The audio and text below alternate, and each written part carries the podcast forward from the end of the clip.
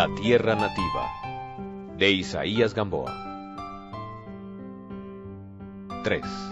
Quedaba atrás la juventud muy loca, alegre y llena de esperanzas al principio. Ardiente, activa, intensamente vivida después, y lenta, nebulosa y triste desde los últimos dos años. ¿Iba a seguir así? La nueva edad cumplida le imponía un cambio inevitable, pero ¿qué cambio? ¿Hacerse de artista negociante? ¡Qué horror! ¿Casarse? Jamás. ¿Dejar que los desengaños y los días continuaran su obra destructora? ¡Ay, no! ¿Seguir la vida errante? Ya había perdido el instinto de la novedad, ya todo le parecía igual. Con estos pensamientos, hacia la medianoche de ese día crítico, subió la oscura escalera de la casa o pensión en que vivía. Hizo luz en la puerta de su cuarto. Las sombras se disiparon como fantasmas. ¡Qué impresión de soledad y de tristeza! ¡Qué silencio! ¡Qué frío! En su velador, la novela que había quedado abierta desde la víspera, papeles esparcidos en el escritorio, libros por todas partes, esa cama jamás aderezada por el cariño, sino por el interés. Las paredes, en cuyos adornos no había ninguna delicadeza femenil, sino el gusto antiestético del hombre solo. Una angustia infinita invadió el corazón de Andrés, quien sentado al borde del lecho consideraba toda esa realidad sin encanto, en que se deslizaban los días, los meses, los años, la vida. Lo miraba enigmáticamente con sus ojos profundos un busto pensativo, una terracota que tenía en la base esta palabra, melancolía. Este objeto de arte le era muy querido, por su actitud indefinible y vaga, como un sueño triste. Melancolía. La sombra del busto proyectaba un fantasma sobre el tapiz. Andrés abrió un balcón del segundo piso donde vivía, frente a la alameda. Era una noche sin luna, casi oscura, con muy pocas estrellas. Una brisa fresca y tenue pasaba levemente. Los focos eléctricos esparcían una claridad diamantina. Los sombríos ramajes se destacaban sobre el fondo blanco de los suntuosos edificios de enfrente. En el silencio se oía el claro rumor de la fuente de Neptuno al romper en el aire sus plumajes de agua. Pasó en carrera loca uno de los últimos carros eléctricos hacia la estación del ferrocarril. A lo lejos sonó larga y repetidamente el silbato de un policial. Andrés fijó con vaguedad la atención en todas estas cosas, como si quisiera ser absorbido por esos elementos exteriores y no por la soledad de su cuarto. Miró, escuchó, pensó. Muy lejos se dilató su pensamiento. Fijos los ojos en la profunda lejanía del cielo, donde a grandes distancias brillaban contadas estrellas. Pensó, soñó, confusas reminiscencias de su vida vinieron de puntos remotísimos a revolar calladamente en torno de la cabeza abatida, sin que una sola de esas nocturnas aves del silencio lograra detenerse en su atención. Volaban confundidas las memorias de la infancia y de la juventud. Entre comillas. ¿Cómo tenía los ojos Octavia? pensó era que acababa de pasar por delante de su mente la imagen de la mujer ingrata y adorada, cuyas pupilas tenían fulguraciones de fatalidad y de misterio. Este recuerdo se desvaneció, y en lugar suyo halló en su fantasía a otra mujer.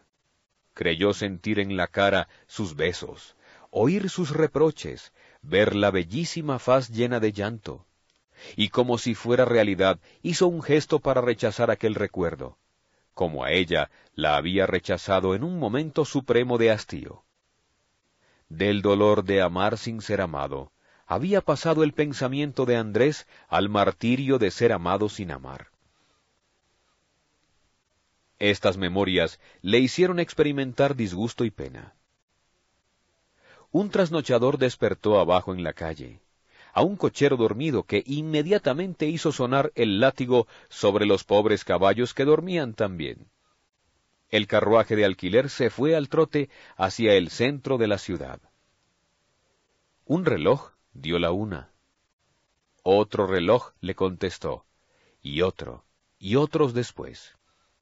Entonces Andrés creyó oír, alta, recóndita y sonora, la gran campana de San Francisco de Cali a cuya solemne vibración de las nueve los muchachos suspendían sus juegos en la calle y se iban a dormir, llamados desde las casas vecinas por voces cariñosas e inquietas que decían Hijo. Blas. Andrés. El desgraciado creyó oír distintamente su nombre, pronunciado por el timbre clarísimo, noble, que lo llamaba en la feliz edad de la infancia y cerrando bruscamente el balcón, dijo entre sollozos convulsivos, Madre. Entonces se lanzó sobre una gaveta del escritorio, consultó una libreta y vio sus reservas de dinero. No alcanzaba para ir a París, pero era suficiente para regresar a Colombia. Una inmensa alegría se precipitó como un torrente en el alma del joven, ante la incertidumbre de que podría irse cuando quisiera, allá, a su casa, donde estaba el cariño, donde había una viejecita que lloraba esperándolo. Esa noche tuvo un sueño tranquilo y un ensueño dulce.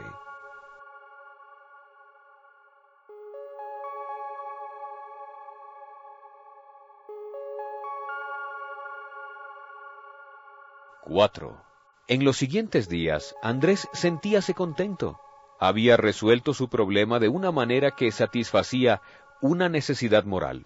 Solo pensaba en la fecha de partir, que fijó para una semana después, en la cual quería vivir alegremente, consagrado a sus buenas relaciones en Chile.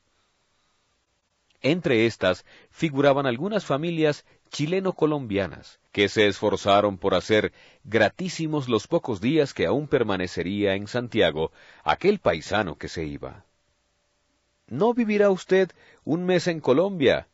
decía sentenciosamente Pepe Zamora, antioqueño que hacía veinte años había dejado sus montañas y que en todo ese tiempo no había podido enfriarse en sus ideas políticas, siendo tan exaltado como si acabara de salir de Medellín. No vivirá usted un mes allá, en esa hornaza de odios. No le amargues la alegría del regreso, replicaba dulcemente su esposa Rosalba, una hermosa chilena de alma angelical. Pero Zamora seguía exaltadísimo contra los que habían llevado el país a la ruina. Todos, decía, tienen la culpa liberales y conservadores, los unos con sus utopías, los otros con su regeneración. Muy pocos hombres públicos se han preocupado del bien de la patria, en especial los presidentes retóricos y pedagogos. Pero eso está en la raza. De España nos vinieron el fanatismo, la pereza, la empleomanía y todas las desgracias. Sin embargo, los chilenos y argentinos se han engrandecido, es que son verdaderamente patriotas.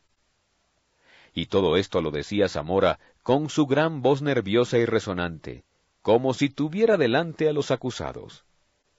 La señora Rosalba miraba a Andrés, sonriendo, y él callaba, pensando que aquel antioqueño implacable tenía razón. El cual, un momento después, exclamaba con tono muy distinto del que había aplicado a los políticos.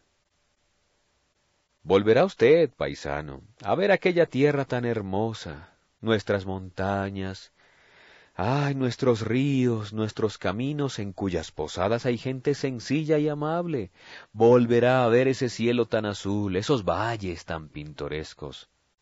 Y evocando el poema del maíz, exclamaba, Salve, segunda Trinidad bendita, salve frisoles, mazamorra, arepa, con nombraros no más se siente hambre, no muera yo sin que otra vez os vea. Luego, abrumado por la nostalgia, decía tristemente, ¡Ay! Yo nunca podré volver. Entonces su esposa ya no sonreía. Era su amor el que retenía a aquel patriota lejos de su país. Yo no iría a Colombia, decía vivamente una traviesa colegiala sobrina política de Zamora.